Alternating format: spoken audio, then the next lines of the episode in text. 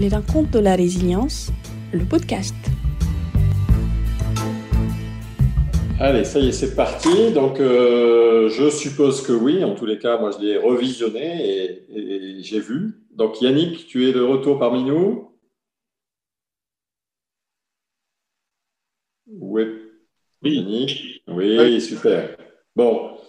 Euh, donc, moi, j'avais un, coup de morale euh, un peu en mieux, même s'il y a un nouveau couvre-feu, parce que je me suis dit, tiens, on voit beaucoup de neige eh bien, c'est bien, on va avoir de l'eau euh, pour quelque temps.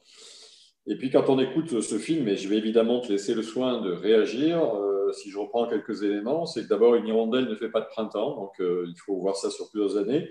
C'est qu'il y a des limites à ne pas dépasser, et on confirme bien que dans notre région, il y a des situations de sécheresse, y compris jusqu'en hiver, nous dit Bernard. non, c'est Vincent Rocaillès qui nous dit ça. Et puis, il y a des périodes où il y a ce qu'il appelle des recharges incomplètes et on nous a parlé aussi de, ce fameux terme évapotranspiration. Euh, ben, Yannick, je te laisse le soin de réagir à tout ça. Et plus, évidemment, si tu le souhaites. Euh, oui, je peux réagir dans un premier temps. Alors, je n'ai pas eu le temps de voir toute la vidéo et, la fin de la vidéo, ça m'a pris un peu de temps à, ouvrir, mais euh, je peux quand même réagir dessus. c'est intéressant d'avoir la vision de, climatologue pour compléter parce que effectivement, comme tu dis, il y a, actuellement euh, peut-être plus de neige. Alors ça, c'est vrai que c'est un bon signe parce que euh, tout ce qui est neige et glacier, d'ailleurs la fonte des glaciers, c'est aussi assez intéressant, c'est des, moyens de stocker l'eau et de les euh, relarguer, on va dire plus tard, au niveau de la fonte des neiges. Alors de ce que j'en ai compris du climatologue, c'est que malheureusement au printemps, il y a une hausse significative des températures, plus d'ailleurs qu'en été. Et c'est là où il y a la fonte des neiges qui s'accélère du coup et qui fait qu'on arrive à la fin de l'été où il devait y avoir un relargage dans la durée euh, de cette eau-là. Eh ben, elle se fait d'un coup plus rapidement au niveau du printemps, ce qui fait qu'il en manque à la fin de l'été, sachant que nos usages, eux, à contrario, ont augmenté. Oui, et si je peux me permettre juste une parenthèse qu'on a vue dans le cadre de notre, nos précédentes euh, rencontres, c'est qu'en plus, printemps-été, euh, concernant l'agriculture, et on a vu que c'était euh, quand même une grosse consommation d'eau, et ben c'est là où on a le plus besoin effectivement de, cette ressource. Et oui, effectivement, c'est au moment où on en a le plus besoin qu'il y a le plus de, manque et de tension à ce niveau-là. Alors effectivement, il parlait de, pluies qui peuvent revenir en été, mais qui sont de façon à la fois localisée et très intense, et qui ne permettent pas de combler euh, le manque d'eau. Et d'ailleurs, on le voit, nous, sur les territoires. Alors, moi, je ne suis pas climatologue, donc c'est toujours bien d'avoir l'avis d'experts à ce niveau-là. Mais euh, ce que je peux dire, ce que je peux voir, c'est que les tensions, elles, sur les territoires autour des ressources en eau, et je pense que le Puy de Dôme est un bel exemple là-dessus, les tensions, elles, euh, augmentent de plus en plus. Et c'est pour ça qu'on voit fleurir euh, une, ce que j'appelle une fausse bonne idée des, ressources en eau, alors des bassines et des, des retenues d'eau. Pourquoi je dis fausse bonne idée Je pense qu'on en reparlera. C'est parce que malheureusement, elle n'est pas accompagnée de changements de pratiques qui permettraient de diminuer nos demandes d'eau. Alors, je te coupe parce qu'on va effectivement garder ce joli sujet pour tout à l'heure. Parce que avant, euh, pour encore une fois penser aux gens qui ne sont pas très initiés, euh, est-ce qu'on peut expliciter un peu plus ce que c'est l'évapotranspiration?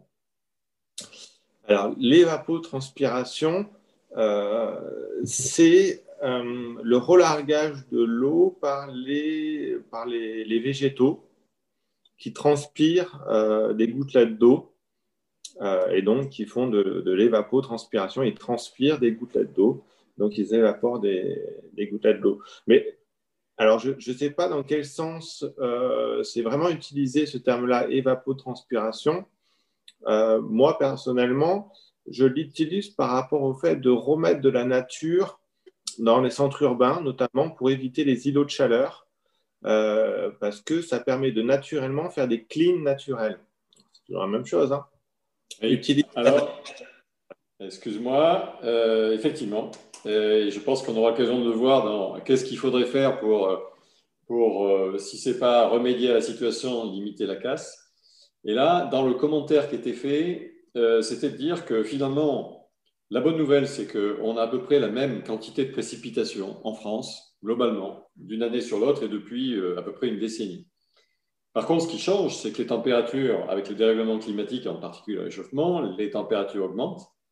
Et que quand les températures augmentent, finalement, la quantité d'eau qu'on a reçue, elle devient moins suffisante, puisqu'il y a effectivement euh, il y a plus d'évaporation, et puis il y a cette nature qui absorbe peut-être davantage euh, effectivement d'eau euh, bah, pour se développer tout simplement, ou pour survivre. survivre pardon. Et oui, et donc du coup qui transpire plus et qui fait plus d'évapotranspiration, qui, qui du coup coupons plus sur les, les ressources en eau qu'avant. Ouais, effectivement. Alors, peut-être aussi avant de rentrer davantage sur les sujets plus précis, comment ça se gère tout ça? Est-ce que tu peux nous le dire d'une façon globale? Euh, la, sensation qu'on a eue quand on a préparé le sujet, c'est de dire waouh, il semblerait qu'il y a mille feuilles euh, d'organisations qui s'occupent de ce qu'on appelle la gouvernance, de faire en sorte que tout ça fonctionne. Ça part d'Europe jusqu'au niveau euh, peut-être quelquefois communal, puisqu'on a compris qu'il y avait 125 communes dans le Puy-de-Dôme qui sont encore en gestion directe de l'eau, qui ne sont pas en communauté de communes, par exemple. Donc, est-ce que tu peux nous en dire un peu plus sur comment ça se gère tout ça? Est-ce qu'il y a besoin de faire des arbitrages parce qu'on manque d'eau? Et, qui le fait? Euh, bah ça, c'est une question intéressante euh, parce qu'effectivement, ce n'est pas si simple euh, la gestion. Hop, je crois que mon micro s'était arrêté tout ça. et je, crois que je crois savoir que tu as un slide si tu en as besoin qui, qui peut peut-être t'aider aussi à, à, expliciter ce sujet. Ouais, alors on peut, je vais faire sans le slide euh, parce que j'ai plus de, d'incohérence, enfin d'incompréhension qu'autre chose, parce que ce slide ne représente que le système euh, de gestion du grand cycle de l'eau. Donc, comme on l'a vu tout à l'heure, le cycle de l'eau et le petit cycle de l'eau. D'accord? euh, Donc, c'est deux modes de gestion qui sont différents parce que ce pas les mêmes acteurs. Voilà même s'ils sont interconnectés. Et c'est bien là où on a euh, une déconnexion et une problématique de mon point de vue. C'est on a le mode de gouvernance du grand cycle de l'eau qui passe euh, vraiment par, euh, entre autres, par les, les, les agences de l'eau. D'accord? Donc ça, c'est le slide qu'on pourra montrer pour bien comprendre l'aspect notamment quantitatif et les problématiques sur le grand cycle de l'eau. Et on a... Tu veux qu'on passe tout de suite ou tu veux d'abord aussi parler du petit cycle de l'eau? Intéressant, on peut le mettre directement. Allez, donc Théo, s'il te plaît. Si tu y arrives. Euh, ah oui, il y arrive toujours. Et bon, en fait, sur, ce, sur cet organe du, grand cycle de l'eau, donc euh, là, c'est l'organe de fonctionnement des agences de l'eau.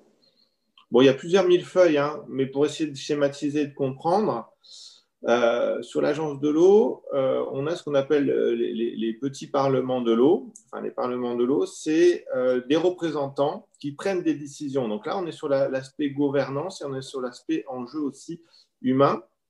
Donc, on a 40% de représentants des collectivités, que sont des élus. On a 40% des représentants des usagers, l'ensemble des usagers. Donc là, c'est bien écrit sur le document, agriculture, industrie, association, euh, voilà, et, euh, d'autres structures. Et on a aussi 20% des représentants de l'État. La question, euh, lorsque, et tout, ce beau monde est censé prendre des décisions pour l'ensemble des usagers à l'échelle des, des, bassins versants pour réguler et préserver les ressources en eau. C'est leur rôle. Euh, ce qu'on observe euh, au fonctionnement et la question qu'on peut se poser, c'est quel est le poids, par exemple, d'une association noyée dans, 40%, dans seulement 40% par rapport aux représentants des collectivités, aux représentants des États et notamment à d'autres représentants euh, agricoles et industriels. Donc là, il y a tout un enjeu qui se fait sur les prises de décision. Et malheureusement, on le voit avec le cas concret du marais Poitevin, que les décisions ne sont pas prises dans un intérêt commun. Donc, il y a des jeux de lobby, il y a des jeux de pression à ces instances-là parce que c'est à ces instances-là qu'on prend les décisions pour tout le monde. Euh, Alors, juste coupe, excuse-moi, tu prenais l'exemple du marais Poitevin pour les non-initiés. Tu peux nous en dire en trois mots euh, pourquoi ça illustre ton propos? Ah ben, le marais de Poitevin, d'ailleurs, c'est très intéressant pour vous dans le Puy-de-Dôme parce que ça fait partie de l'agence de l'eau sur lequel vous êtes, sur le territoire de l'agence de l'eau euh, Loire-Bretagne, sur lequel vous et, et, dont vous payez du coup des redevances au travers de vos factures d'eau. Et ce qui est intéressant, c'est qu'ils font un projet de bassine d'eau, euh, un gros projet dont les plus grandes euh, font deux fois la taille du, Stade de France. Donc, ce n'est pas des petites bassines, on ne part pas de petites retenues additionnelles pour aider euh, enfin, voilà, de, façon ajustée des problématiques de l'eau. Là, on parle vraiment de grosses retenues qui sont financées, entre autres, il n'y a pas que, mais il y a quand même une grosse partie de l'agence de l'eau pour euh, régler euh, les problèmes, euh, forcément à court terme, de tout ce dont on a parlé au début, du changement climatique et du manque d'eau. Donc voilà, le marais Poitevin, il y a un gros combat parce qu'il y a des combats, parce qu'il y a des, citoyens, des, collectifs qui se sont montés pour avoir vraiment aller chercher des solutions long terme en disant effectivement que à la fois ces bassines d'eau étaient une solution seulement court terme, qui utilisait en plus beaucoup d'argent public, pour une agriculture intensive, c'est-à-dire qu'il n'y a aucune euh, restriction chiffrée, et je me dis bien chiffrée parce que tout le monde est d'accord, c'est toujours la même chose, on est tous d'accord sur le principe, mais quand il faut mettre des chiffres et quand il faut mettre euh, des moyens, ben on se rend compte qu'en épluchant les, dossiers, déjà il faut, faut, réussir à les avoir et réussir à les éplucher, ce qui n'est pas donné à tout le monde, euh, parce que c'est très compliqué quand même. Et ben, en le faisant, on se rend compte qu'il y a peu de chiffres et peu d'engagements euh, qui sont mis face à, ça pour régler justement le problème à la source. Donc ça, c'est vraiment très intéressant de suivre ce qui se passe dans le Marais Poitevin parce que c'est là où ils sont en train de, de, tester euh, certaines choses au, travers des, des, solutions de bassin d'eau. Ok Yannick, peut-être pour euh, le dire autrement, l'exemple, tu me corriges si je dis des bêtises, l'exemple que tu montres dans le mode de fonctionnement hein, pour prendre des décisions, toi, ce que tu dis finalement, c'est que la solution qui est euh, proposée n'est peut-être pas la bonne, premier point. Deuxième point, c'est l'argent public qui sert à la financer, donc euh, le collectif, tout le monde. Et puis finalement, euh, ça, la destination de cet argent public peut-être ne sert qu'à une partie des parties prenantes et pas forcément euh, celle qu'on souhaiterait toujours, euh, puisque ça va dans le sens, pour l'exemple que tu as cité, de l'agriculture intensive qui va sans doute être exportée, peut-être, je ne sais pas, avec une empreinte carbone qui n'est pas forcément la bonne. Est-ce que je résume à peu près ce que tu as pensé? Oui, exactement. Et je rajouterai qu'en plus, euh, ces acteurs ben, polluent le milieu naturel, le grand cycle de l'eau. Et comme, et là on peut passer sur le petit cycle de l'eau, comme on pompe pour l'eau domestique, le petit, le, dans le grand cycle de l'eau qui est pollué par, euh, par certains agriculteurs, bien évidemment pas tous, mais par une tranche d'agriculteurs, eh ben, c'est un double coût pour, euh, pour les factures d'eau, puisqu'il faut les traiter pour les amener au robinet. Alors, j'ai peut-être fait une bêtise parce que je ne suis pas sûr qu'il soit à disposition sur le petit cycle de l'eau. Tu vas, tu vas nous en parler, peut-être si tu veux, sans, sans support, c'est jouable ou pas? Ah ouais, non, oui, oui, bien sûr. Il n'y a pas de support sur le petit cycle de ah, l'eau.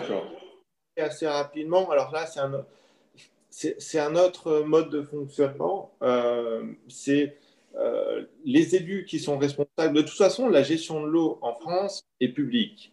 Hein, pour le, petit cycle de l'eau, entre autres, mais pour l'ensemble des cycles de l'eau, c'est, c'est, l'État euh, qui est en charge et les élus euh, locaux qui sont en charge des problématiques euh, de la gestion Donc la gestion de l'eau est publique. Après, pour le petit cycle de l'eau, euh, ce qui est une différence avec le grand cycle de l'eau, puisque le petit cycle de, l'eau demande un traitement de l'eau et tout un, service de, des eaux. ça, ça peut être délégué à un opérateur privé, ce qu'on appelle la délégation de service public. Et on appelle ça de la délégation de service public. Pourquoi? Parce que normalement, de toute façon, les responsables, in fine, ce sont les représentants des citoyens que sont les élus. Voilà, donc c'est comme ça que ça fonctionne. Donc les élus prennent des choix normalement pour les citoyens.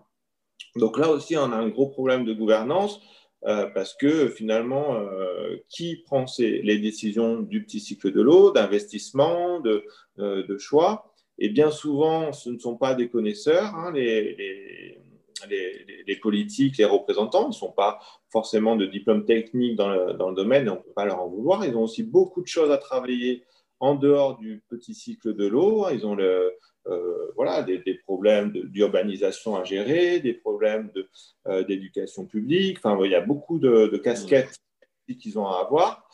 Et euh, on s'est rendu compte sur certains territoires qu'ils faisaient du coup appel à un délégateur privé, d'autant plus que personne ne regarde sa facture d'eau, personne ne s'y intéresse, et que du coup, certains opérateurs privés en délégation avaient tendance à profiter d'une situation euh, je ne dirais pas d'incompétence, mais de, non-connaissance euh, des problématiques. Mais, in fine, ce sont les élus qui font le choix soit de déléguer un privé, de leur faire totalement confiance, euh, soit de suivre de près la gestion du petit cycle de l'eau, puisqu'ils en sont responsables, que ce soit en délégation à un privé ou en gestion directe. Et d'ailleurs, on voit bien un mouvement de, de reprise en main euh, des politiques sous pression, euh, souvent hein, sous pression des habitants, hein, sous pression des, gens qui habitent, d'un retour une gestion directe. On dit gestion publique, mais en fait, elle est toujours publique, mais une gestion directe pour vraiment avoir un regard et en plus pouvoir l'intégrer plus facilement, puisque vu que le grand cycle de l'eau est géré, euh, même s'il y a des jeux de pression des lobbies, c'est géré normalement par des instances publiques qui sont infiltrées par des lobbies, malheureusement mais euh, c'est dans tous les cas plus facile quand on est en gestion directe du petit cycle de l'eau, voilà, d'avoir une réflexion globale sur euh, l'eau qu'on veut donner au robinet à nos usagers. Bien, euh, merci pour ces explications et j'en profite pour rebondir sur ce que tu as dit parce qu'effectivement, on comprend que c'est un sujet sérieux qui concerne tout le monde et, on s'aperçoit que le mode de fonctionnement mériterait d'être encore renforcé. Et pour comprendre que c'est un sujet sérieux et peut-être quelquefois complexe, il y a euh, Vincent Caillez, qui est climatologue, qui a souhaité nous apporter un témoignage sur la façon dont on a appréhendé justement euh, la question du climat sur les ressources en eau. Alors encore une fois, je vous mets le lien de la vidéo dans le chat. Voilà, donc je vous invite à aller la, aller la regarder. Je prendrai un petit peu plus de temps pour que tout le monde ait pu la voir. Voilà, à tout de suite. Bien, on peut peut-être euh, revenir. Si tout le monde a fait le tour. Bon, déjà, euh, est-ce que Yannick a pu euh, visionner cette, ce petit extrait?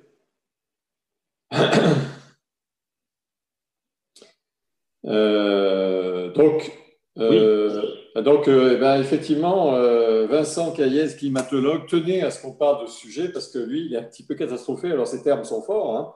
Il dit qu'on utilise, que les, projections climatiques sont différentes, euh, parfois, même souvent, de la réalité. Et il dit qu'on utilise du coup des, outils inappropriés pour prendre des décisions. et donc, on peut penser que ce ne sont pas toujours les bonnes. Est-ce que tu veux faire un commentaire sur ce point? Ouais, alors, euh, ce que moi, euh, comme je, suis allé faire un tour du côté du, Marais Poitevin pour euh, travailler justement un petit peu avec le collectif localement sur la problématique, effectivement, alors, moi, je ne suis pas climatologue, donc je ne peux que dire que, effectivement, en tirant la sonnette d'alarme de comment est-ce que sont utilisés les chiffres, comment, euh, quels chiffres on utilise. Et là, il y a quand même un gros combat qui malheureusement assez un combat d'experts, mais on se rend compte que là, le poids des lobbies peut être fort, c'est-à-dire qu'on fait tourner des chiffres en mettant beaucoup de technicité, en n'utilisant pas les bons euh, référentiels euh, pour effectivement dimensionnements qui ne sont pas adaptés, qui sont euh, dans l'intérêt, malheureusement, à la fois pas adapté à des modèles, mais moi, je peux me permettre, par rapport à d'autres scientifiques, vu que je suis totalement indépendant euh, financièrement, d'aller plus loin, que moi, en plus, je me rends compte de mon expérience, qui sont bien souvent dans l'intérêt de certains interlocuteurs, qui sont ceux qui ont le plus de moyens, en tout cas qui ont le plus d'intérêt, notamment les gros agriculteurs intensifs. Euh, voilà, il faut le noter, il faut le dire. Moi, je peux permettre de le dire. Certains scientifiques s'arrêteront à juste dire on n'utilise pas les bons modèles. Moi, je dirais oui, on n'utilise pas les bons modèles. Et en plus, euh, on fait aller les chiffres dans les directions qui arrangent euh, les gros agriculteurs intensifs. Voilà, ça, c'est une réalité. Bon, donc euh, on, est rempli d'optimisme hein, depuis le début de cette session. On sait qu'on manque d'eau, qu'on va en manquer, euh, que la gouvernance n'est pas tout à fait au top, et en plus que les éléments qu'on utilise, soit ils sont pas assez nombreux, soit ils sont orientés, et qu'on n'a sans doute pas la transparence qu'on souhaiterait. Euh, et tu disais tout à l'heure, se fixer des objectifs, c'est sympa, mais il faudrait quand même que ce soit chiffré pour savoir si les choses qu'on a prévu de faire, surtout quand c'est l'argent public qui est utilisé, elles se font ou, ou elles se font pas réellement. OK. Euh, ce que je te propose maintenant, c'est de revenir à un thème euh, que tu nous as évoqué plusieurs fois, qui est euh, l'eau. Est-ce que c'est un bien commun? Bah oui.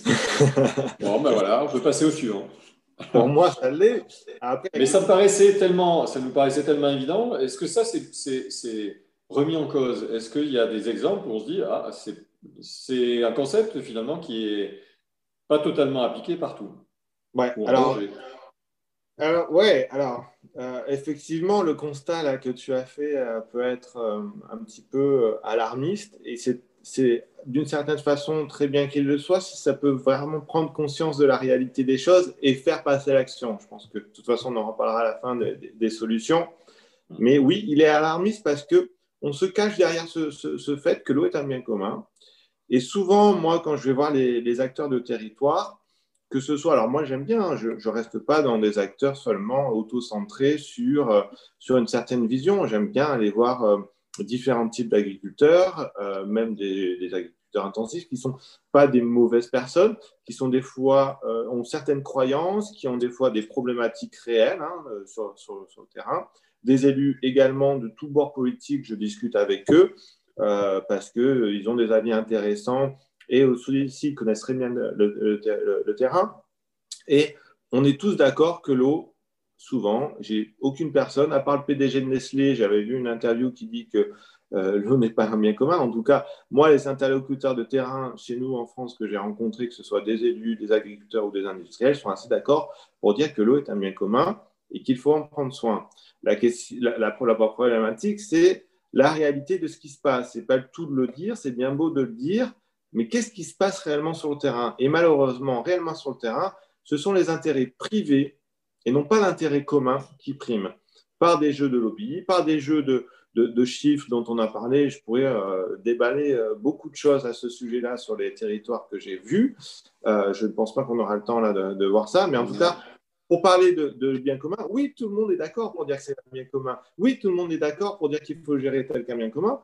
Comment est-ce qu'on gère? Alors là, là, ça diffère parce que malheureusement, ce sont les intérêts privés qui priment et non pas l'intérêt commun sur la réalité des faits. Donc, euh, moi, j'aimerais bien que le discours soit, euh, soit accompagné d'actes euh, dans l'intérêt commun. Malheureusement, c'est pas ce que je vois aujourd'hui. Effectivement, il y a plein de choses qui sont faites dans ce sens-là. Je ne vais pas tout, tout dépeindre en noir, mais de mon point de vue, par rapport aux enjeux euh, du changement climatique qui, s'intensifie, on est bien loin du compte. Ok, très bien, c'est très clair. Euh, tu parlais tout à l'heure d'action et de solutions. Euh, je te propose qu'on passe justement dans ce registre pour peut-être aller chercher des choses un peu plus optimistes mmh. et montrer que peut-être il y a des choses qui bougent déjà un petit peu. Et donc pour ça, tu nous as sélectionné un film qui, est, qui a été fait par justement l'organisation dont tu parlais, le bassin dont on fait partie Loire-Bretagne, et qui dure euh, un peu plus d'une minute et qui nous permet de, voir un certain nombre de, pratiques qui pourraient peut-être euh, nous, tous nous aider. Donc, euh, ben, allons-y. Il est disponible dans le chat. Et disponible dans le chat. Allons-y. Très bien, je pense qu'on a, je pense qu'on a eu le temps de l'écouter. Bien. Alors, Yannick, Parlons un peu des, choses qui peuvent être faites ou qui sont en train d'être faites. Alors, tu as ton micro qui est toujours en mute. Te voilà. Ouais, c'est bon. J'avais coupé pour, pour aussi revoir la vidéo. Euh, alors, parlons de ce qui peut être fait. Euh, c'est ça? Bah, Alors, moi, ce que je trouve intéressant sur cette vidéo, euh, c'est qu'il y a beaucoup de d'outils qui sont avancés par l'agence de l'eau, euh, théoriquement, qui permettent de pallier à ces, à ces, problèmes. alors, je pense que la vidéo est assez claire. Je ne sais pas si vous voulez que je revienne un petit peu sur ces outils-là ou si je parle plus de la suite sur comment est-ce qu'on pourrait les mettre en application. Parce que les outils qui sont présents dans la vidéo sont, sont plutôt clairs. Alors, je pense qu'effectivement, la, vidéo est plutôt bien faite. Donc, euh, euh, ce que tu peux faire, c'est peut-être en choisir un qui t'est cher ou passer euh, au point que tu viens de souligner. C'est toi qui choisis. moi, aujourd'hui, ce qui... effectivement, l'infiltration dans, les sols, dans les zones urbaines, tout ça, c'est quelque chose qui est important. Euh, qui est plus ou moins avancé sur certains territoires. Et moi, quand j'avais travaillé avec les architectes, euh, c'était euh, super. C'était avec l'école d'architecture, c'était pour avancer là-dessus. Donc ça, c'est un point qui est aujourd'hui pris en considération. Il y a toujours des freins parce que malheureusement, certains n'ont pas intérêt à ça. Et donc, il y, a, des freins, effectivement, dans les zones urbaines. Ça, c'est une chose, l'imperméabilisation des sols. Je pense que la conscience est bien mise dessus Maintenant, il faut qu'on passe, pour moi, la, vitesse supérieure à ce niveau-là. Et ça, c'est incombe aux politiques et à nous, parce que les politiques ne sont que les représentants euh, ben, des citoyens, hein, ni plus ni moins. Donc, c'est aussi à nous de, pousser dans cette direction. Après, si, je peux, si, je peux, me permettre sur ce point, euh, j'ai compris que, enfin, on a compris qu'il y avait justement un moyen de bloquer les choses, de faire en sorte qu'on arrête d'artificialiser les sols hein, et de quelquefois même supprimer des zones humides hein, qui ont un, rôle très important euh, pour, euh, pour faire en sorte qu'on souffre moins du manque d'eau et puis que ça protège aussi la biodiversité. Et j'avais compris qu'un des moyens, c'était de transformer les plans locaux d'urbanisme pour que tout ça, ça soit écrit officiellement et que les politiques n'aient plus la possibilité de donner des dérogations enfin, ou de faire un peu ce qu'ils veulent. Et oui, en fait, euh, en fait, en plus sur les zones humides, alors on va pas avoir le temps de tout aborder là en une fois, euh, mais en plus les zones humides sont des, des, réserves naturelles d'eau, en fait. Hein. c'est des zones qui vont capter l'eau, qui vont euh, créer ces réserves naturelles. Donc c'est ça qui est assez rigolo, c'est-à-dire qu'on nous vend des bassines des réserves d'eau artificielles et on artificialise euh, certaines parties des, cours d'eau que sont les zones humides, enfin, ou certaines zones, qui elles font déjà ce, rôle de tampon. Ce sont des zones tampons, les zones humides. Alors là, on nous dit, ouais, on ne peut pas, il faut qu'on mette euh, des moyens pour créer, pour répondre au changement climatique. Mais on, on sent bien là qu'il y a des intérêts, parce que c'est les mêmes qui, enfin, j'exagère un peu les, traits, mais si, vous voulez, ceux qui vont faire les grosses constructions des bassines, j'en sais en plus à des échelles dont je vous ai parlé, euh, ça demande un savoir-faire de maîtrise d'œuvre, ce sont les mêmes qui artificialisent les sols. Donc on voit bien qu'il y a un lobby très fort à ce niveau-là qui se joue. Et ça, c'est aussi possible. Pourquoi? Parce que les élus ne jouent plus leur rôle dans certains cas, en tout cas les élus locaux. Je ne dis pas que c'est vrai partout, mais je dis que c'est malheureusement, ça se voit de, plus en plus. Euh, voilà, ils, font des, ils, ont cette laxité, mais ils ont cette laxité. Il y a des textes de loi, mais moi, je ne m'arrêterai pas aux textes de loi, parce que je pense que on, on, toujours les textes de loi quand il y a des lobbies forts, des lobbies puissants, ils trouvent toujours des solutions. Ce qu'il faudrait, c'est une transparence. Ce qu'il faudrait, c'est une réelle participation dans, les choix et une vraie démocratie euh, locale, en tout cas. Euh, on voit bien la situation euh, politique actuelle, de toute façon, hein, avec la crise du Covid et, tout ce que ça permet de mettre en lumière. Et tant mieux, d'une certaine façon. Tant mieux si ça peut nous re-questionner et nous repositionner sur le système démocratique, c'est-à-dire que ces genres de choses, pour revenir sur la thématique de l'eau, ne soient plus possibles. Qu'on ne puisse plus avoir des élus euh, impunément, mais que ce soit punitif ou pas, au moins qu'on puisse le voir. Aujourd'hui, on n'est même pas au courant de tout ça. Aujourd'hui, ça ne se voit pas. Soit on a la tête dans le dossier et on peut lire les dossiers, soit il n'y a aucune transparence de l'information. Alors, je sais en plus qu'il y a certaines personnes des collectifs au Puy-de-Dôme qui nous écoutent et ils ont pu euh, voilà, déjà commencer à voir euh, comment récupérer les dossiers et lire les dossiers. Et, je pense que là, il y a un vrai enjeu démocratique qui n'est pas vraiment sur, les textes de loi punitifs, toujours cette question-là, mais plutôt sur la transparence de l'information, l'accès à l'information, euh, qui est pour moi le premier enjeu à avoir. Déjà, ayant une vision de tout ça, et je peux vous dire que beaucoup d'élus ne se permettraient pas ce qu'ils se permettent de faire, ou beaucoup de, lobbies ne pourraient plus euh, agir aussi fortement que ce qu'ils font, par rapport aux choix qui sont faits aujourd'hui. Voilà. Et, si je peux me permettre de rajouter une petite couche, même si tu es suffisamment passionné pour le dire très clairement, mais là aussi, en préparant les dossiers, on s'est aperçu que finalement, la plaine de l'animal, au moins pour partie, était un marécage avant. Donc, euh, on a transformé ce marécage et maintenant, on se dit qu'il faut faire des retenues d'eau pour euh, reconstituer de façon artificielle ce que pourrait être une forme de marécage, c'est ça? Bah, ça, c'est vraiment intéressant parce que, effectivement, moi, je ne connais pas en, détail l'ensemble des dossiers sur les régions où, je vais, mais moi, ce que je peux partager, c'est un partage d'expérience des, différentes régions. Donc, euh, c'est intéressant ce que tu me dis. Euh, parce que dans le marais Poitevin, ça s'appelle le marais, le marais Poitevin. Donc, c'est des marécages aussi à la base. Et puis, ils nous vendent de, faire des retenues d'eau. Quoi. Donc, effectivement, on sent bien qu'il y a complètement une incohérence. Mais ce n'est pas que les gens sont. Euh, sont c'est pas qu'il n'y a pas de solution. Là, on l'a bien vu sur ces vidéos. Il y en a plein des solutions. C'est pas que les gens sont, sont, sont, bêtes, sont débiles, qu'ils n'ont pas les connaissances. Sinon, on arrive à se parler là aujourd'hui et à se donner des solutions. C'est qu'elles existent ils ne sont pas plus idiots, plus bêtes que nous, bien au contraire, je pense. Je pense juste qu'il y a des intérêts privés trop forts aujourd'hui, trop, euh, trop facilement euh, mis en place de par un manque de transparence d'information dans un système démocratique qui monte ses, limites, qui fait que ça existe. Mais les solutions, on les a, ils ne sont pas plus bêtes que nous. C'est simplement qu'il y a des intérêts euh, économiques privés trop forts qui empêchent des solutions de bon sens. Et tu l'as bien dit, c'est quand même assez surprenant. ça, commence à se voir maintenant euh, comme le nez au milieu de la figure, parce que euh, voilà, on est quand même sur des zones de, marécage, sur, le marais Point de Voix, chez vous. Enfin, on dit, mais, qu'est-ce qui se passe, quoi? Moi, pour donner une clé pour des gens qui se disent qu'est-ce qui se passe, déjà, c'est bien que vous vous posiez la question, parce qu'il y a beaucoup de gens qui se posent la question un peu trop tard. Là, c'est chouette parce que vous vous posez la question au moment où ça arrive, pas quand les bassines sont construites. Et ça, c'est bien, parce que une fois qu'elles sont construites, elles sont construites. La clé, c'est bah, aller regarder les intérêts privés et économiques. Euh, voilà, ce n'est pas plus compliqué que ça. Et à un moment, il faut aussi avoir le courage de le dire.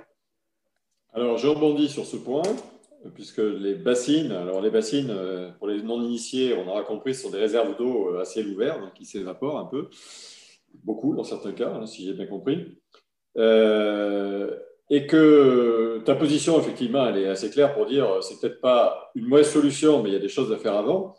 Et ça, peut-être, ça nous permet de rebondir sur, euh, puisque les bassines sont quand même à destination en premier lieu d'agriculture, euh, les céréaliers, etc. Et on en a pas mal euh, dans la plaine de l'animal, entre autres. Est-ce que les, travaux, on parle aussi, justement pour éviter de consommer d'eau, beaucoup d'eau, des travaux sur l'évolution des cultures, sur la façon dont, dont, on cultive déjà, sur donc les espèces entre guillemets cultivées ou les produits cultivés et puis la façon dont on cultive. Est-ce que toi, tu as une opinion sur ces sujets? Oui, alors c'est vrai que dans mon discours, je peux paraître assez anti-bassine, assez anti-retenue d'eau parce que je pense que je contrebalance un peu quelque chose qui nous a été imposé comme ça. Hein. Il y avait deux rugis à l'époque. Euh, l'ancien ministre de l'Environnement qui était venu nous faire tout un blabla sur l'intérêt des bassines d'eau, alors qu'on s'est dit, waouh, c'est bon, c'est la solution miracle. Donc, je suis un peu dur quand je parle de ça pour volontairement un peu contrebalancer euh, tout, ce qui nous arrive, tout ce qui nous est imposé, parce que ça nous est imposé. On ne vous a jamais demandé votre avis là-dessus. Hein. On, utilise ça, on ne nous a jamais demandé l'avis, puis on nous appose ça comme une solution euh, qui descend du ciel, en tout cas qui descend d'en haut. Donc oui, je contrebalance. Cela dit, euh, je vais utiliser et je vais nuancer. Je ne suis pas anti-bassine ou anti. Euh, j'ai l'impression qu'on est en train de parler du Covid, mais je ne suis pas anti-bassine ou anti-retenue d'eau. Euh, je ne suis pas complotiste. Tu n'es pas anti-vaccin non plus, c'est ça que tu veux dire C'est souvent, c'est assez rigolo parce qu'on toujours ces choses-là pour ne pas travailler le fond des dossiers. Donc moi, ce que je dis par rapport aux problématiques de l'eau, pour en rester là-dessus, euh, soyons, euh, soyons vraiment dans une démarche constructive à long terme et non pas à court terme, dans une vision d'un bien, bien, commun, c'est-à-dire dans l'intérêt de toutes et tous, et pas que de certains, et pas que des plus puissants économiquement parlant, euh, c'est-à-dire oui pour des retenues d'eau quand c'est réellement nécessaire, mais dans un deuxième, voire troisième temps. Un, et ça j'avais posé la question sur le territoire lorsque j'avais eu l'occasion de la poser à la région euh, Auvergne-Rhône-Alpes, Qu'est-ce qu'il en est? Parce qu'elle finance les bassines d'eau. Parce que les, les, retenues sont financées une partie par le privé, notamment la Chambre d'agriculture, une partie par la région et une partie par les agences de l'eau grosso modo, ça dépend des montages, mais on va dire que c'est un, montage assez classique. C'est ça qui est intéressant, c'est qu'en plus, il arrive à y foutre un peu du privé dans, des fonds publics. Du coup, on n'y voit plus rien, on ne sait plus si c'est public et privé. Ça, on pourra en discuter, on en avait un peu échangé. Mais ce qui est intéressant, c'est que moi, j'avais vu la région, dit, vous financez les bassines d'eau ou les retenues d'eau. En tout cas, chez nous, sur nos territoires, c'est plus des, des retenues collinaires. Très bien, mais qu'est-ce qu'il en est de, financer les pratiques agricoles. Pourquoi vous n'avez pas commencé par financer le changement de pratiques agricoles, un changement de pratiques agricoles qui permet de diminuer le besoin en eau, qui permet de changer, d'accompagner nos agriculteurs, parce qu'on ne peut pas tout leur mettre sur leur dos, si on ne peut pas les pointer du doigt, euh, effectivement, il faut les accompagner, et ce serait le rôle des élus de le faire, changer des pratiques agricoles qui permettent de redonner des sols vivants, qui à la fois recréent euh, un sol éponge, recréer des retenues, ralentissent l'eau, permettent à l'eau de s'infiltrer, donc euh, d'alimenter nos, recharges. C'est d'autant plus crucial par rapport au, réchauffement climatique et en plus évite de polluer notre grand cycle de l'eau que l'on doit ensuite euh, dépolluer pour l'eau du robinet. Donc, un, changement de pratique agricole et euh, finançons ce changement de pratique, agricole avec l'argent public plutôt que de financer directement des bassines d'eau. Donc ça, c'est la, première étape. Et potentiellement, une fois qu'on a fait ce travail-là et qu'on a réellement euh, chiffré, euh, on peut ajuster des petites retenues par-ci, par-là, pas des grosses, des petites retenues ajustées pour compléter une fois qu'on a fait le travail de fond.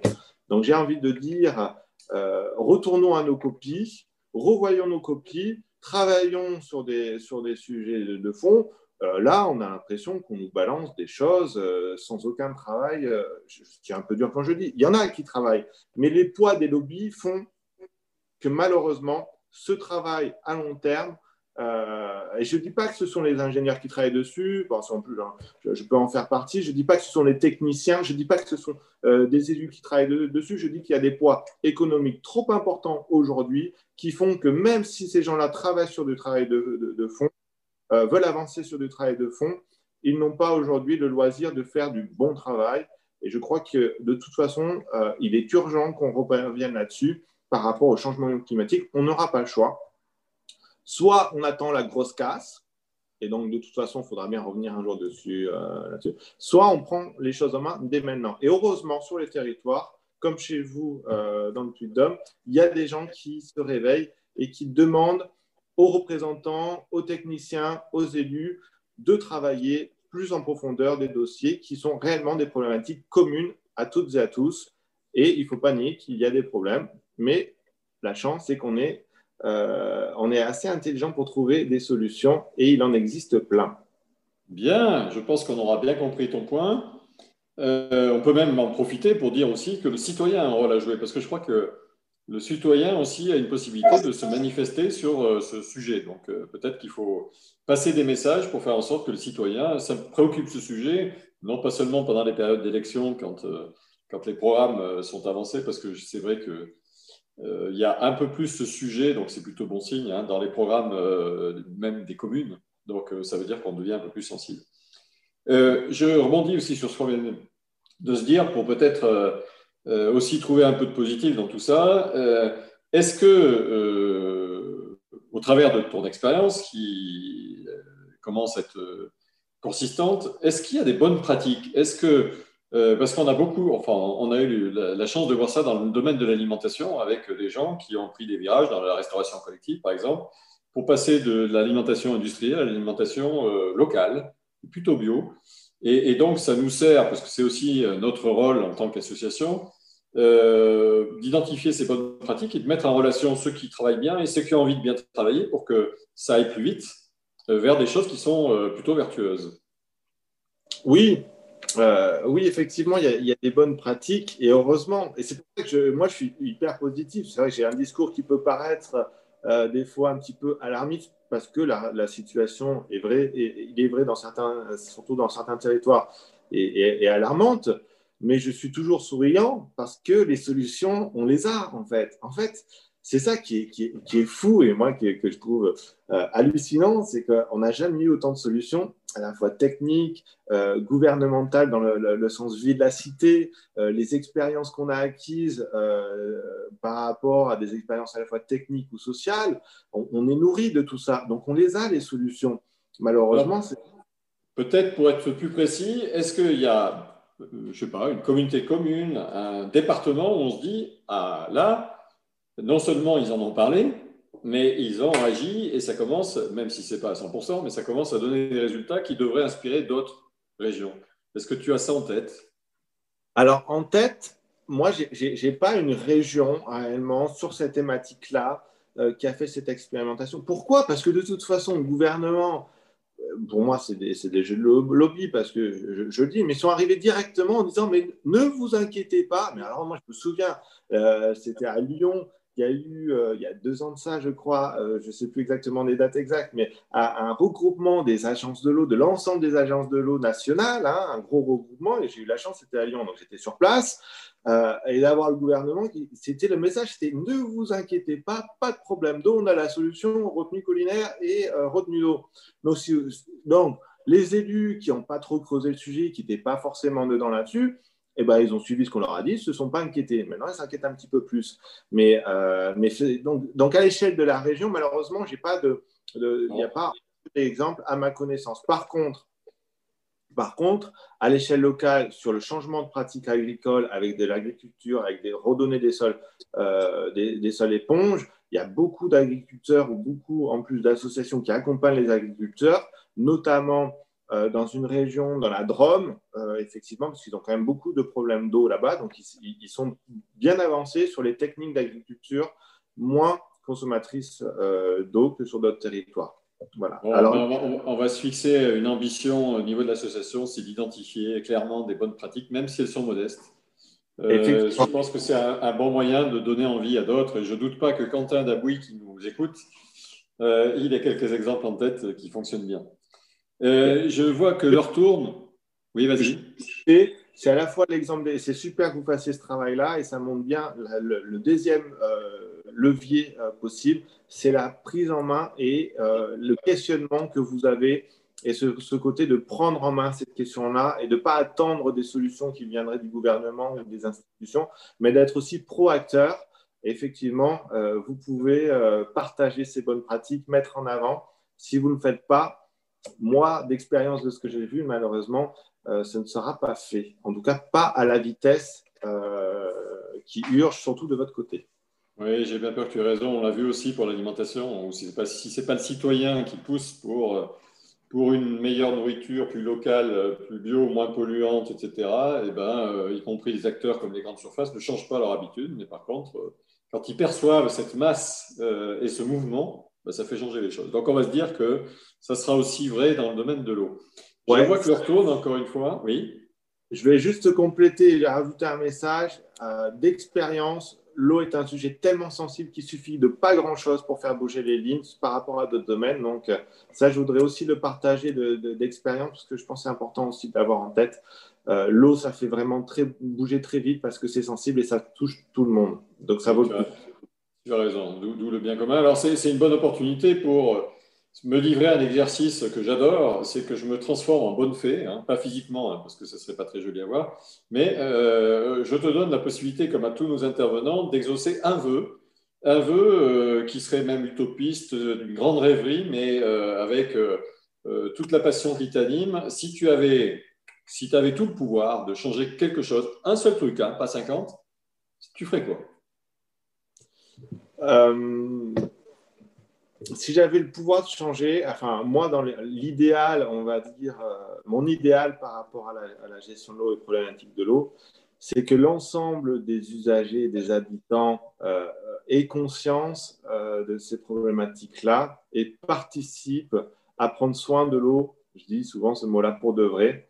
Voilà, ce serait ça mon idéal, c'est-à-dire que que, que, que, tout à chacun puisse avoir conscience de cet enjeu, de la valeur euh, qu'a l'eau, de cette valeur sacrée, on peut même parler de valeur sacrée euh, de l'eau, euh, l'eau source de vie, et qu'il puisse avoir tellement conscience de ça et être suffisamment informé pour vraiment en prendre soin comme elle le mérite parce que l'eau nous apporte la vie et elle mérite d'être chérie et elle mérite qu'on en prenne soin. Bien, écoute, ce vœu ne nous surprend pas parce que ça rejoint ton, ta question sur les lobbying, la gouvernance, parce qu'on voit bien que finalement, euh, ceux qui s'occupent de ce sujet, ce sont ceux qui ont un intérêt euh, qui n'est pas forcément un intérêt commun, un collectif, etc. Et que pour équilibrer les choses, parce qu'il ne s'agit pas de les éliminer, je, pense que c'est clair dans ton propos, ben, il faut que le citoyen, euh, les associations, des collectifs puissent rééquilibrer les choses pour faire entendre la voix du citoyen en général, et, ça passe bien par une prise de conscience. Donc écoute, c'est très clair. En tout cas, ça donne envie. Euh, je, pense que déjà, je peux te remercier pour euh, la, préparation, l'intervention. En tous les cas, euh, je ne sais pas quelle sera la vie de ceux qui nous écoutent, mais je trouve qu'on apprend beaucoup. Donc, merci. C'est très intéressant. Ça donne envie d'aller plus loin et on ira plus loin. Et je passe maintenant la parole à Théo pour savoir si on a des questions en complément de celles qu'on a pu aborder. Merci Patrick. Donc moi aussi, je, renouvelle merci Yannick. C'était très intéressant. Là, on a à peu près une dizaine de minutes pour pouvoir échanger des, questions si des personnes dans l'assistance ont envie de poser des questions. Alors, ce que vous pouvez faire, c'est que vous pouvez euh, soit euh, poser vos questions par oral, donc en activant votre micro et euh, n'hésitez pas à me faire signe, soit comme l'a fait Roxana, poser des questions dans le chat. Voilà. Donc, est-ce qu'il y a une question à l'oral? Rapidement. Je vois Quentin. Je serais surpris que Quentin n'ait pas une question. Oui, j'ai une petite question. Ah, et, une remarque. Ma question est sur les chiffres que vous avez donnés euh, au début sur la consommation dans le puits de Dôme. Euh, est-ce que ces chiffres-là, c'est des prélèvements bruts ou de la consommation nette? Sachant que dans ce qu'on prélève, il y en a une partie qu'on restitue au milieu. Euh, et on sait qu'en consommation nette, l'agriculture est beaucoup plus importante qu'en prélèvement brut puisqu'on a une partie qui ne, retourne pas au milieu. Et euh, ma, petite remarque, c'est pour aller plus loin dans ce que disait, ce que disait Yannick, dans les solutions possibles, je pense que ce qui est intéressant à souligner, c'est que ces solutions qu'on pourrait dire fondées sur la nature, c'est le mot qu'ils utilisent dans le rapport parlementaire de juin, je trouve ça pas mal, c'est que ces solutions, elles sont généralement moins chères, elles sont plus durables, elles sont plus, mieux acceptées et elles ont plein d'autres bénéfices.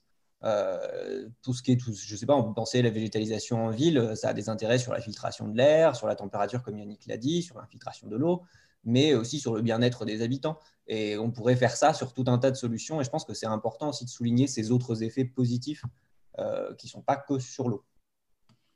Alors, je vais peut-être, euh, avant de laisser la parole à Yannick, tenter de répondre sur la première question qui est importante et qui rejoint la question de c'est quoi les bons chiffres? Euh, donc, un, ce, sujet, euh, ben, on s'est aperçu qu'en documentant, ce sont des points qu'il faut regarder de plus près. Euh, donc, et deux, je, n'ai pas une réponse précise. donc, ce que je vais te donner, c'est ce qu'on a pu récupérer. Donc, on a prévu d'avoir de, monter une base spécifique pour aller chercher les données et les partager d'ailleurs et les mettre en toute transparence. Ce qu'on peut penser, c'est que dans les 35 millions euh, de consommation d'eau par euh, au robinet, en fait, ça c'est assez juste. Euh, pour l'agriculture, sans doute qu'il manque une bonne partie de l'élevage là-dedans. Parce que l'élevage, il y a une partie qui vient effectivement des eaux de, rivières, de sources, etc., mais il y a aussi une partie qui vient de robinet. Donc c'est un bon point. L'engagement, c'est d'aller plus à fond dans les chiffres pour être sûr que, et on a besoin de ton aide aussi pour ça, pour être sûr qu'on a bien des bons chiffres. Et là, maintenant, je laisse Yannick réagir sur ton deuxième point. Ouais, bah, moi je trouve ça intéressant euh, l'intervention de, Quentin parce qu'elle montre quelque chose. C'est effectivement, il y a une bataille de chiffres à mener. Un, de savoir quels sont les bons chiffres, entre guillemets. Euh, on voit bien que là, on arrive sur des choses très complexes, sur des choses euh, qui peuvent être techniques. Alors, je suis content de voir comment sur le territoire, notamment le collectif Au Puy de Dôme, euh, avec aussi le collectif Au Bien Commun, a réussi à faire du bon travail à vraiment euh, monter sur cette, sur cette problématique, on va dire, technique de chiffres. d'autant plus de aussi connaître l'origine des chiffres, c'est-à-dire les bons chiffres qui peuvent avoir vraiment être vérifiés, mais aussi qui nous les donne, parce que c'est là où se joue aussi beaucoup d'enjeux, c'est vrai. Mais ce que j'aime bien aussi dans, dans, ce que vous dites, c'est l'aspect, c'est l'aspect bon sens. Et je pense qu'il faut faire attention, euh, vous, enfin surtout en tant que consommateur, en tant qu'usager, à ne pas trop tomber non plus dans ce jeu de bataille de chiffres qui va encore éloigner, euh, on va dire, le commun des mortels. Et je trouve que, ce, que disait Quentin est assez, juste.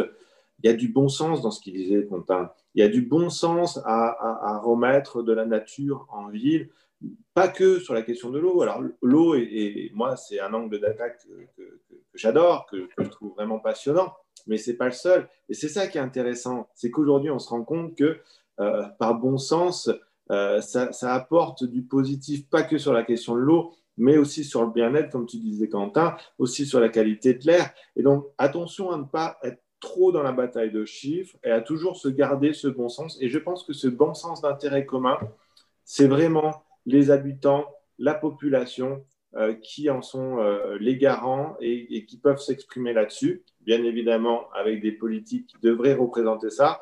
Mais si la population ne garde pas ce bon sens, il n'est pas surprenant que euh, les politiques ne l'aient pas non plus. Merci Yannick. il y avait une question de Roxana, donc je, vais la reformuler un petit peu aussi parce que ça fait le lien avec ce que tu viens d'évoquer et un peu ce que j'avais en tête. C'est que tu nous as parlé pas mal de leviers, tu nous as parlé du levier de peut-être changer euh, pour une, gestion de l'eau en plus locale. Tu nous as parlé de la mobilisation citoyenne, tu nous as parlé du levier de changement de pratique. Pour toi, est-ce qu'il y a un maître levier ou alors est-ce que c'est un combat à mener sur euh, tous ces, tous ces aspects-là Ou un peut entraîner le reste? Ouais. Euh, alors, moi, j'ai tendance à dire en plus que les outils qu'on a aujourd'hui, à la fois les outils démocratiques, ne sont pas des mauvais outils. Euh, euh, tout ce qui est mis en place aujourd'hui, et je veux quand même reconnaître le travail qui est fait. Euh, j'ai un, discours qui est un peu, un peu punch des fois. cela dit, je reconnais vraiment tous les, efforts qui sont faits, notamment par certaines personnes dans les institutions qui, qui, mettent des outils, qui travaillent dessus. Elles font comme elles peuvent, elles font le maximum de ce qu'elles peuvent, et ça, j'en doute pas. Par contre, euh, aujourd'hui, euh, le, maître levier, c'est pour moi euh, ce dont on a parlé autour du bon sens, c'est l'accès et la transparence réelle à l'information. quand je dis accès, et là, c'est pour ça d'ailleurs que, là, j'ai monté une association Résurgence avec, avec d'autres personnes, mais dont je suis président aujourd'hui. On, on, va vraiment essayer de travailler et d'avancer sur l'accès à l'information, donc ce qu'on appelle nous une information éclairée, c'est-à-dire une information euh, qui est à la fois indépendante de toute pression à la fois publique euh, et privée, hein, de toute forme de lobby, euh, quelle qu'elle soit, une information qui soit facile d'accès, donc compréhensible par, par tout à chacun, et une information qui soit vérifiable. Je crois que ça, si on commence par ça, c'est vrai dans, dans, tous les domaines, mais si on commençait à avoir une vraie transparence d'information avec une, une, information éclairée, il y aurait beaucoup, on n'aurait pas besoin de changer euh, les institutions telles qu'elles sont. Ça remettrait du bon sens et ça, ça, ça, éclairerait sur vraiment les mauvaises décisions qui sont prises, en tout cas celles qui ne sont pas prises dans l'intérêt commun. Aujourd'hui, malheureusement, on le voit trop tard, on le voit trop après coup.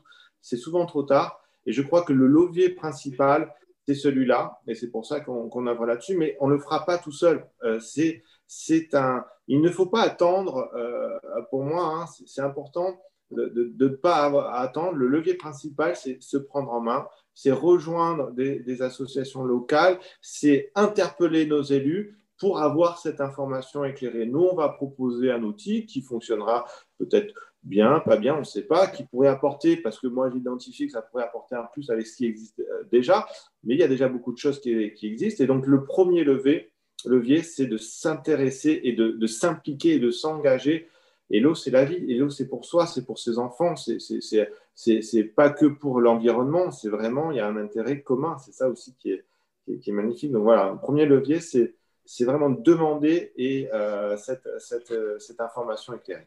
Très, très bien, Yannick. Merci. Je ne sais pas s'il y avait d'autres questions. Mais je pense que le temps tourne. Donc, euh, oui. Alors bon, vous aurez toujours l'occasion de, voilà, de, redécouvrir cet enregistrement de, cette rencontre. Et puis, si vous avez d'autres questions, éventuellement, n'hésitez pas à nous contacter. Alors, hop.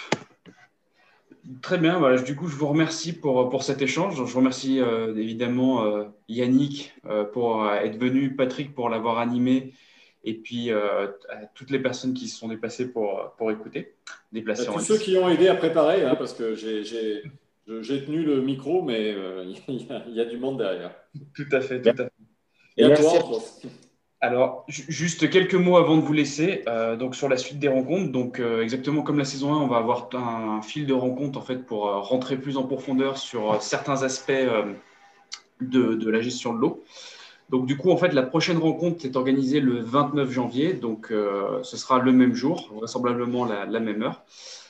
On avait programmé de parler de gestion en fait de gestion au robinet, voilà, donc de gestion des l'eau, euh, la consommation des ménages.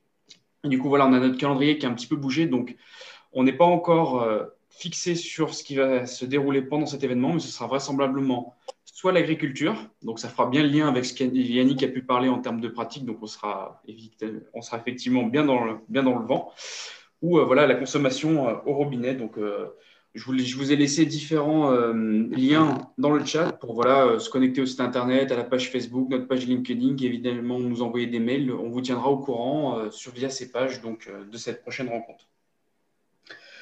Donc aussi pour vous dire, parce que comme l'a dit Patrick, c'est beaucoup de travail. On est cinq pour le faire. Donc éventuellement, si vous voulez soutenir notre action, voilà, donc vous pouvez le faire par votre adhésion, vous pouvez le faire par nous, envoyer des données aussi et euh, aussi euh, participer peut-être à la, vie de l'association.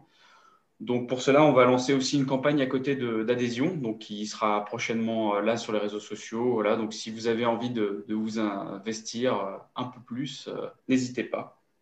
On est ouvert, effectivement, on a un collectif citoyen, donc on est tout à fait ouvert à tout le monde. Voilà, donc je vous laisse les liens si vous voulez vous y rendre, les conserver. Et puis je crois qu'on peut clôturer cette première rencontre. Donc merci à tous. Merci à vous. Retrouvez ce podcast, la synthèse écrite, les données présentées et d'autres éléments sur notre site web par ici la résilience.org. Tout attaché sans accent. À bientôt.